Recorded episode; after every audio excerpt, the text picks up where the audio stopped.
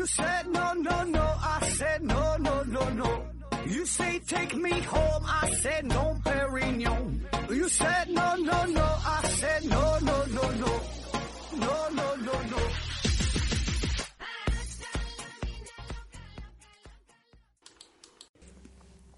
拼命探索，不计后果。欢迎您收听《思考盒子》，本节目由喜马拉雅平台独家播出。呃，今天呢，先送上一份祝福。三月三十一号，呃，是尹一凡小朋友的生日，在这里呢，祝你生日快乐，健康茁壮的成长。呃，很高兴啊，嗯，您这么小就能收听到收听到咱们咱们节目啊，呃，感谢大力支持吧。咱还是回答听友问题啊。第一个问题，回到九零九四零二提问说，何志老师在《干细胞野史小宝方清水》那一集提到过，说日本人呐不愿意给别人找麻烦。今天呢，回味二零四九刘老师他的核电奇谈，发现呢这个刘司机分析福岛核泄漏事故时也说，日本人不愿意给别人找麻烦，而本质的原因呢是怕担责任。呃，何老师认为这种说法对吗？如果涉及敏感话题就算了，十分感谢，啊，因为涉涉及敏感话题就算了啊。这个这位没啥敏感话题啊，这个不给别人找麻烦。嗯，给我们很多人的印象就是啊，咱接触到的呃日剧呀，或者是看一些综艺呀，或者是看一些新闻呐啊，感觉日本人有一个特点，就尽量不麻烦别人，尽量不打扰别人，自己就是累死哈，也也不给别人添一点麻烦。这个呢是一个跟他们整个这个文化呀，跟他们社会呀，呃，都有很大的关系啊。咱就简单说几句，这个不给别人添麻烦，实际上呢，他有很多的潜潜台词哈。首先就是我不给你添麻烦，也就意味着你也别给我添麻烦，对吧？这个是相互的，就是咱谁也别打扰谁啊。所以说这个你也可可以看作成是一种自私，对吧？因为我不打扰你，你也你也别打扰我，对吧？他就不想也不想自己被别人打扰。再有呢，你说这个担责任这个事儿，担责任，那既然你给别人添麻烦了，那就意味着您影响了别人，对吧？您对人家造成了一些相应的结果，那么这个结果就要由你来负责，对吧？这你不就得担责任吗？所以呢，你不打扰别人，就是就不给自己找麻烦，对吧？自己不担这个责任。所以从这个层面来说呢，也对哈，你不给别人添麻烦，就是也是一种自私，就不想担责任嘛，也对哈，这么理解也行。下一个问题，这几个字我不会读。提问说，何总，如果葡萄糖和水管够，一个健康的成年人能够，呃，能靠着它能活多久啊？嗯，这个问题，这个这也没有啥固定的答案嘛，就一个人干靠葡萄糖干喝水啊。那维持咱生命最基本的元素，包括六大方面啊，这这个这个碳水化合物，就说这个糖，然后呢，油脂、蛋白质、维生素、水，还有矿物质啊，也有现在叫无机盐了啊。这这六六大营养物质，那如果说只靠葡萄糖和水，那你少了四样。嗯，但虽然少了四样，我估计啊，你你有葡萄糖和水管够的话呢，活个一两个月应该是没问题哈，我觉得是没有问题的。但是这种实验没法去做，因为它违背伦理，对吧？会违背伦理，他没法真正去实施，而且呢，人和人的身体条件也千差万别啊，所以这个能活多久，这没有固定的答案吧啊？下一个问题，这秋日提问说，请问何子，为什么追星的人呐会为明星花钱不计回报？这是一种怎样的心理？这事儿您问我，你觉得我会理解吗？对吧？我这粉丝倒是不少，但是。为我花钱的也是不少，那说不计回报的，这我还就没遇到过哈，我也不知道这种粉丝心里是咋想的。等我能遇到的哈，我再给你解释解释。下一个问题，战争即和平提问说：何子你好，有空能聊聊各国元首的名称是怎么？呃，各国元首名称的区别，有的是总统啊，有首相、总理、主席，百度一下，感觉也没说清楚，或者我看不懂，希望你能通俗的讲一下。这这这这，让我讲一下，我讲我我也就照着百度念哈，我能给你讲明白。随便给你扯两句哈，关于这个各国领导人的称呼啊，各种各样啊，咱看新闻联播一些重要的会议，一整说是英国首相啊，然后德国的总理、美国的总统啊，还有某个部落的酋长啊，就同样都是政府的领导人，为啥称呼他咋就不一样啊？咱们先一个一个说一下哈，简单说说。先说这个首相，首相这是咋来的？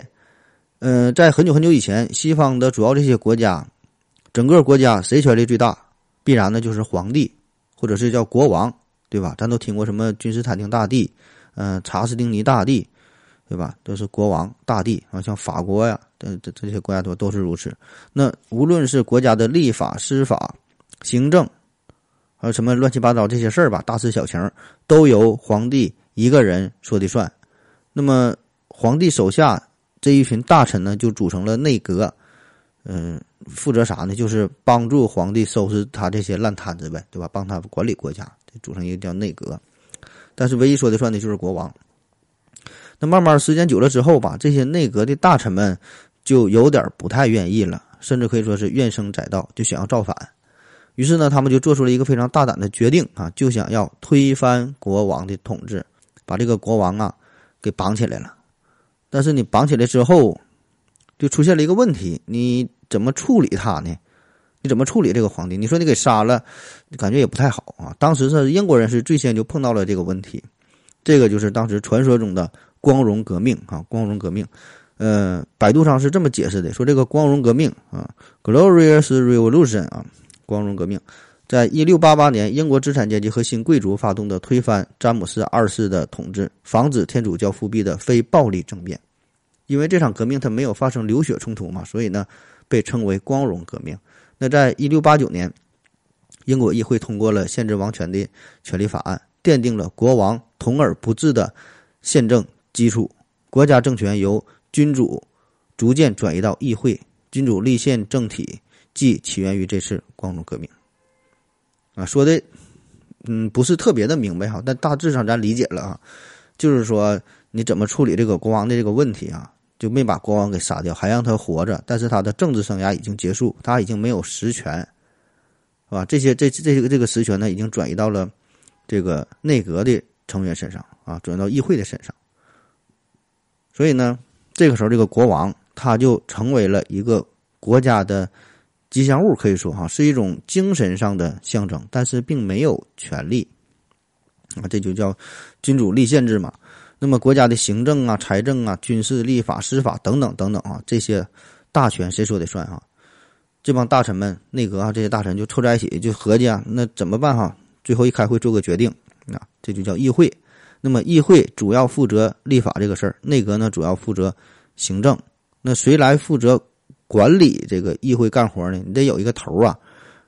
那么这议会当中呢，也有各个信仰的，也有各个想法，有不同的党派嘛。最后就决定，就人数最多的这个党派的老大啊，他来管理，来组织这个那那个干活这个人就被称为首相。所以你看他这个名“首相”，首相啥意思呢？就是首席宰相嘛，首席宰相最重要的宰相。这个就是因为看在国王的面子上，他国王人家还是国王，对吧？为啥他叫首席宰相？就是名义上我还是给国王干活了啊，就是给你面子。但实际上呢，他不仅掌握着行政的大权，呃，也是议会大多数党派的一个领袖，呃，甚至说也可以影响到这个立法、国家的管理等等啊。所以这个国王只是名义上的统治者，国家实际的权力呢是掌握在呃首相的手中啊。当然，这个内阁也主要对这个议会负责。内阁呢也具有投票卸任内阁和这个首相的权利哈。这个具体咱就不不分析说，咱就说首相这个词儿。那比如说现在的日本，不就咱听说日本这个有首相对吧？又也有天皇。这个在二战之前，那日本呢是天皇一个人说的算，他真的有掌握国家生杀大权的这个这个权利哈。天皇。那二战以后就不一样了。二战以后呢，也开始实行这个内会议格制。就天皇还保留啊，作为国家的象征继续保留，然后呢，国家实际上的最高领导人呢，已经是变成了首相啊，这这这种情况。第二个呢，叫做总理啊，总理，总理，咱听总听说的就德国总理默克尔啊，呃呃，以色列总理内塔尼亚胡，还有这个印度总理莫迪哈，比较有名的这么几个大国总理。那这个是咋回事呢？就是有一些国家呢，以前也是有国王，然后呢，国王呢也被推翻了啊。那他们呢，也是想按照英国人的套路，也是这么整一下，也是从这个议会里边选出一个人数最多的党派的老大来组建这个政府。但是呢，这些这些国家呢，就是有一些国家就是它是没有国王的，没有国王怎么办？那么他就不用顾及国王的面子，所以呢就他就不叫宰相啊，他们就根本没有国王，没有这个吉祥物，所以他们就是直接就选出的这个人啊，就叫总理了。可是他们又担心这个总理的权力太大，行政啊、立法呀什么什么都管，权力太大了。还不像说的像英国那种哈，日本那种有着一个国王，还能在旁边稍微约束点儿，对吧？这你不上天了吗？那怎么办啊？所以为了制约总理的权利，他们呢还得重新选一个国家的代表，也就是由这个总统啊，相当于来当这个国家的吉祥物。但是实际上的权力呢，还是在总理的手里啊，这是总理。然后再说这个总统啊，总统你说美国总统嘛，对吧？总统。总统，这就是共和制的国家最高行政，呃，国家元首的名称。一般呢是直接选举或者是间接选举所产生的。典型的代表就是美国嘛。那美国，你看它没有什么漫长的历史，也没有什么深厚的文化啊，它也没有国王啊，怎么办？他就决定走出自己的路子啊。于是呢，就出现了三权分立，政府呢独立出来管理全国人民的吃喝拉撒这些事儿。那么由谁领导这个政府？那由他们投票选出来自己的这个领导人，那选出的选出来这个领导人，既是国家的代表，又是又能领导政府啊，这就是传说中的总统，这就是总统共和制哈。总统的权力很大，身兼国家元首、政府大佬啊、三军统帅和吉祥物于一身啊，都他一个人啊。当然，实际的情况哈，各个国家的情况不一样，这个呃要复杂的多啊。再比如说俄罗斯，它是半总统半议会制，兼有总统制和。呃，内阁制的特点，你看它就是又有总统又有总理，而且权力呢也都很大，啊，咱咱总听说这个俄罗斯的总理普京啊，实际上呢这个总统的权力也是很大的。再比如说这个法国呀、冰岛啊、芬兰呐，它都是这种半总统半议会制。那其实啊，说这么多，这个背后的主要原因就是各个国家的政体不同，政体呀就是政治体系啊，也就是一个统治阶级采取什么样的方式来。组织自己的政府机关，啊，有独裁制、共和制、君主立宪制，对吧？就刚才说这些，你不同的制度、不同的这个称呼呢，它也不一样，啊，就比如说，咱说原来国家你有皇帝，后来通过革命把皇帝给废掉了，形成的共和制啊。比如再比如美国，没有皇帝啊，它也是一种共和制，而这个君主立宪制就保留了这个皇帝，啊，然后又分为不同的情况，有的就是皇上还掌握着这个实权。啊，就像咱之前说的这个二战前的日本，对吧？天皇，还有一些呢，皇帝就没有实权了啊，更多的是一些象征的意义。那么这个再说共和制，共和制呢也分为很多种情况，有议会共和制、总统共和制、半总统共和制啊等等啊，这就就不一一跟你说了。嗯，再有说这个总统制哈，这就是另外一种情况，叫叫总总统制，就是说美国美国这种，还有这个半总统共和制啊。我想一想啊，这个跟你说啥呢？说说法国，法国就是这个半总统共和制，介于总统和议会制之间，总统和总理呢都有实权的啊。当然，除了以上这这些，还有其他种的形式，还有什么呃委员会制啊？委员会制就是由多人组成的委员会共同行使这个政权，呃，在从中呢选出一位主席作为名义上的元首啊，比如说是瑞士，啊，还有极为少见的，比如说朝鲜。啊，这就不解释了。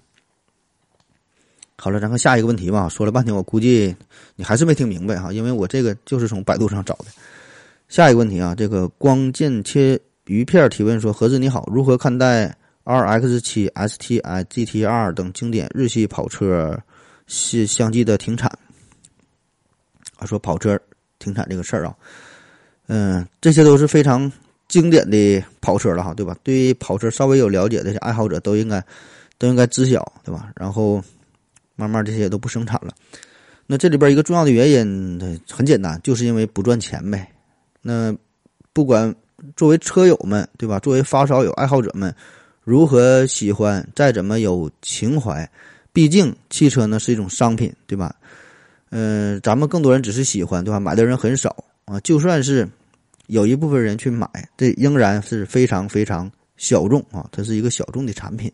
那买的人少，它必然它就维系不下去啊，它不赚钱呐，公司它就不生产了呗。下一个问题，热秋日提问说：请问盒子怎么看华尔街散户 VS 投资精英这件事儿啊？这除了经济学方面的操作外，与美国的一些政治、与美国的一些社会问题是否有关？希望可以对其进行一些相关的评论。啊，又说到经济学这个问题了。头一阵这个事儿闹得非常热闹，对吧？什么小鱼吃大鱼，大鱼吃小鱼的，这事儿真心是不懂哈。经济学的事儿真心不懂，这这不一点不可是跟你客气啊。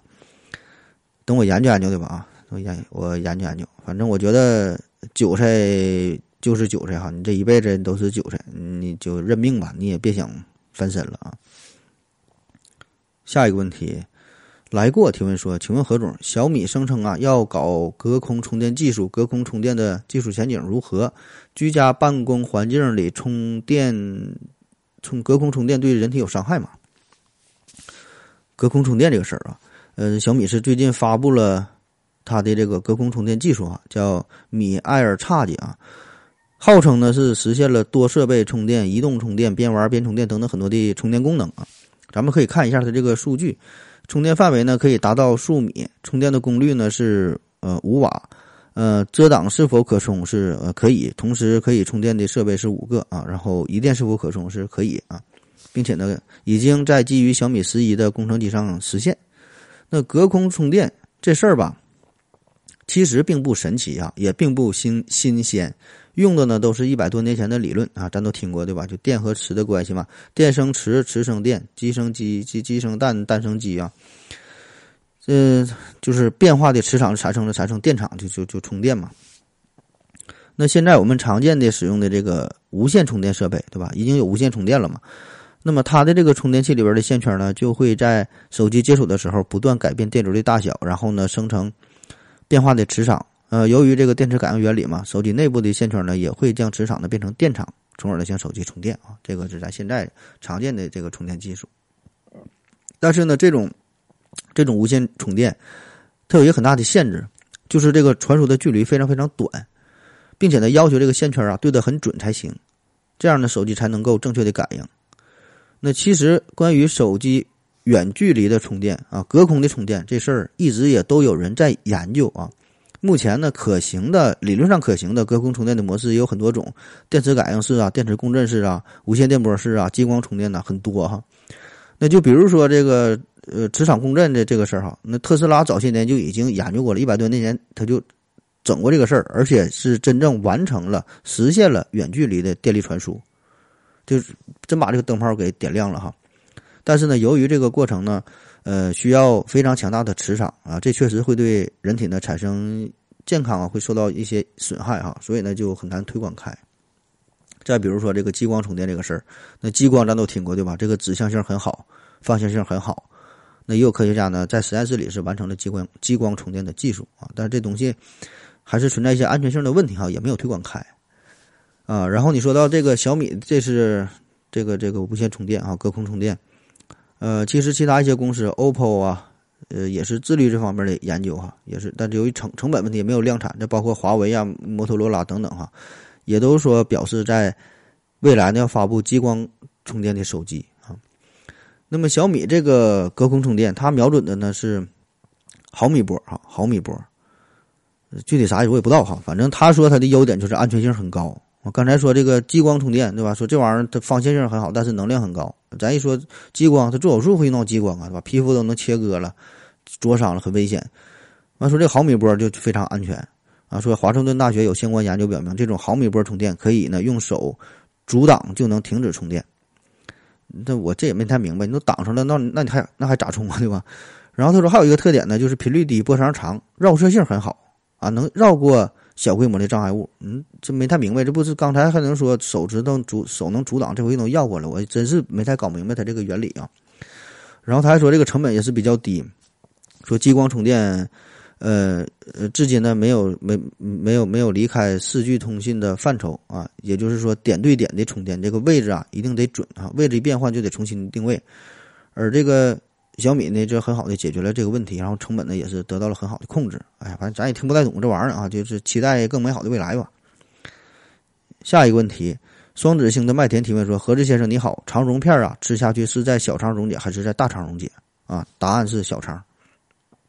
下一个问题，H I 尺八提问说：“主任好，为什么过年的过年是过春节这天，而不是立春啊？这个生肖交替的这一天呢？（括弧啊）现在的庚子鼠年过完立春就是辛丑牛年了。（括弧完了）感觉春节这一天跟年的关系不如立春大。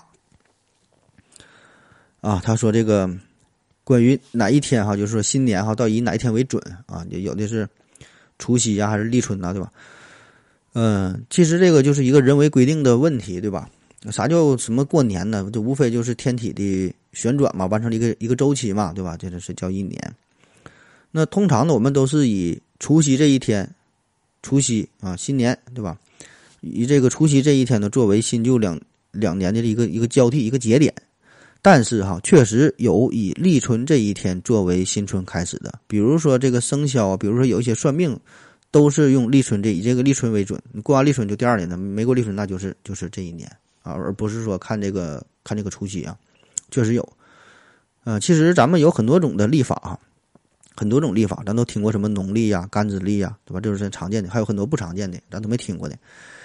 呃，那么很多种啊，那么每种不同的历法就会有不同的岁首。所谓的岁首就是你这个新一年的第一天，对吧？那历法不一样的第一天当然也不一样啊。咱说这个农历的岁首，农历岁首啥？正月初一、大年初一头一天，对吧？而干支历的岁首那就是立春这一天。这就是两种不同的历法，对吧？那不同的历法，不同的税收，也很正常啊。所以这也就就不要不要不要整混了啊！就看你在什么场合选取不同的方式啊。下一个问题，嗯，昼伏夜出的小卤蛋啊，提问说：何总好，我又来提问了啊。之前呢看到一段话，感觉自己就是这样的人啊，请你帮忙分析一下，这是一种什么样的心态？呃，该如何走出这种心态啊？呃，听到的原话呢，大概意思说呀，有些人平时穷的身上就十几块钱了，却张口闭口就是几万、几十万的生意哈，这个小钱都不放在眼里。嗯，我呢就是一个普通的三线小城市的打工人，每个月呀就三四千块钱的工资，基本呢没有什么存款，房子车子呢也没有，兜里没钱，但是呢总感觉自己啊终究会有钱的。每天呢都是一如既往的过着自己的小日子啊，我这种状态是不是就是典型的浑浑噩噩、不思进取呢？呃，你这种心态，这挺好哈，你这种心态，真挺好。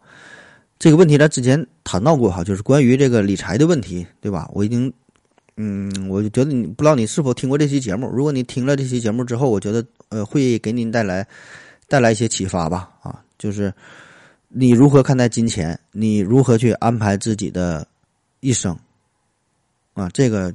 就您自己去想，自己去策划一下啊。本身呢，这没有什么好坏之分啊。呃，你这种心态也不是什么浑浑噩噩、不思进取，对吧？就是你只要享受这种生活，你只要发自肺腑的、真心的觉得这种生活很好，你很享受，那就 OK 了。每个人对待自己的人生态度是完全不一样的，这种差别、这种差距会特别的大，甚至是完全相反，对吧？所以呢，你也不必。在意别人怎么去说，啊，你过好自己生活就行。就他们身上也没钱，但张口闭口就几万、几十万大生意的人，他也很享受自己的生活，也很好，对吧？每个人这就都行哈，都很好。下一个问题，小刚个个提问说：我在纽约汉普顿私人游艇上度假的时候，看到海天交接线是弧形的，请问这个弧形是地球表面的弧形吗？还是由于某些光活现光学现象导致的？如果真是那就是地球的弧面那么我试图延伸这个弧面啊，形成的圆球感觉也不太大呀，比我想象中的地球要小的多啊，请何子解答。你这是真心想提问呢，还是整个凡尔赛呀？还在什么什么什么纽约汉普顿私人游艇上度假啊？你随便搁哪一个海边看一看不不行吗？我觉得你看出来这个弧形似乎并不是地球真正的弧形嘛，更多的可能是你心理上的作用嘛。下一个问题，这求助提问说：“请问何志，为什么呃切勿交浅延伸啊？交浅延伸这个，咱今天的这个这个题目哈，交浅延伸啊，啥叫交浅延伸啊？就是说跟那些交情很浅的人呐，说过多的心里话，就是你跟人家还不是那么熟，但是呢，你啥都说哈，交浅延伸，这个呢是社交当中的一个大忌。”大忌就你得避免这个事儿啊。呃，因为在实际的人际交往当中吧，你交朋友这个事儿呢，讲究的是啥呢？是循序渐进。只有你感情交到位了，然后你才能有更多的内心的表达。那如果你这两个人只是打一个照面啊，并不是特别熟悉，然后就家长里短的这么去问啊，就像你刚加完微信就就查户口似的，各种扒人家这些私事儿啊，这这不好啊。你你自己觉得可能是很热情，但是呢。这个呢，并不会拉近彼此之间的距离，反而会让对方非常的反感啊！这叫切勿交浅言深。说有这么一个故事哈，一个鸡汤，你看我再给你来个鸡汤。说这个小和尚问这师傅说，如何理解朋友之间的相处之道？怎么相处呢？哈，完那师傅呢指了指庭院外的庭院外的那棵参天大树啊，他说，当它是种子的时候，提供好的土壤。当它这个发芽的时候啊，需要呢给它提供足够的水分。当这个树苗初长成的时候呢，就给它修剪，给它除虫。在哪个阶段就做哪个阶段应该做的事儿啊，而不是揠苗助长，也不是疏忽怠慢。你看人家说的多好。那其实彼此之间的感情，朋友之间呢也是如此。从点头之交到无话不说，从点到即止的寒暄到坦诚相见的倾诉秘密。那么这个是一个逐渐的漫长的一个一个过程，感情也像是种树一样，你得一点点的培养，过犹不及。所以呢，真正的这种感情是需要一点点来酝酿、来沉淀的。如果你感情还没到位，哎，上来就触碰到了过于深入、过于敏感的话题，那么对于两个人都不好，对吧？反而会适得其反。所以说，这个人与人之间相交啊，也是一门大学问，不是说上来掏心掏肺、一顿热情的就是好事，完全不是这样。三毛就说过：“这个朋友中的极品哈，就如好茶，淡而不涩，清香的淡不扑鼻，缓缓飘来，似水流长啊。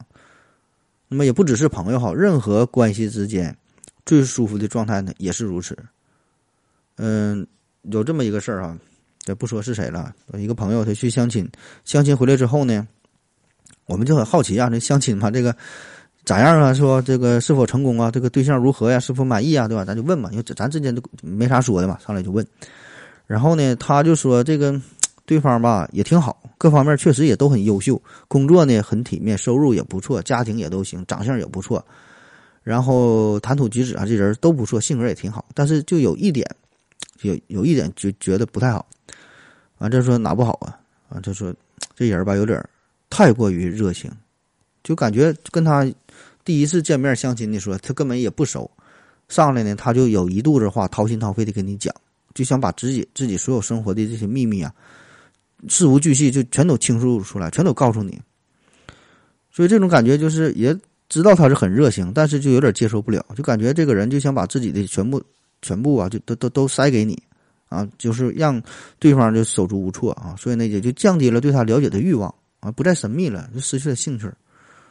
啊，所以说这点也是很值得我们去学习的哈。咱每个人都会有这种感觉，就像你看电影的时候，有很多好的电影，它都是层层递进，一点点的给你展开。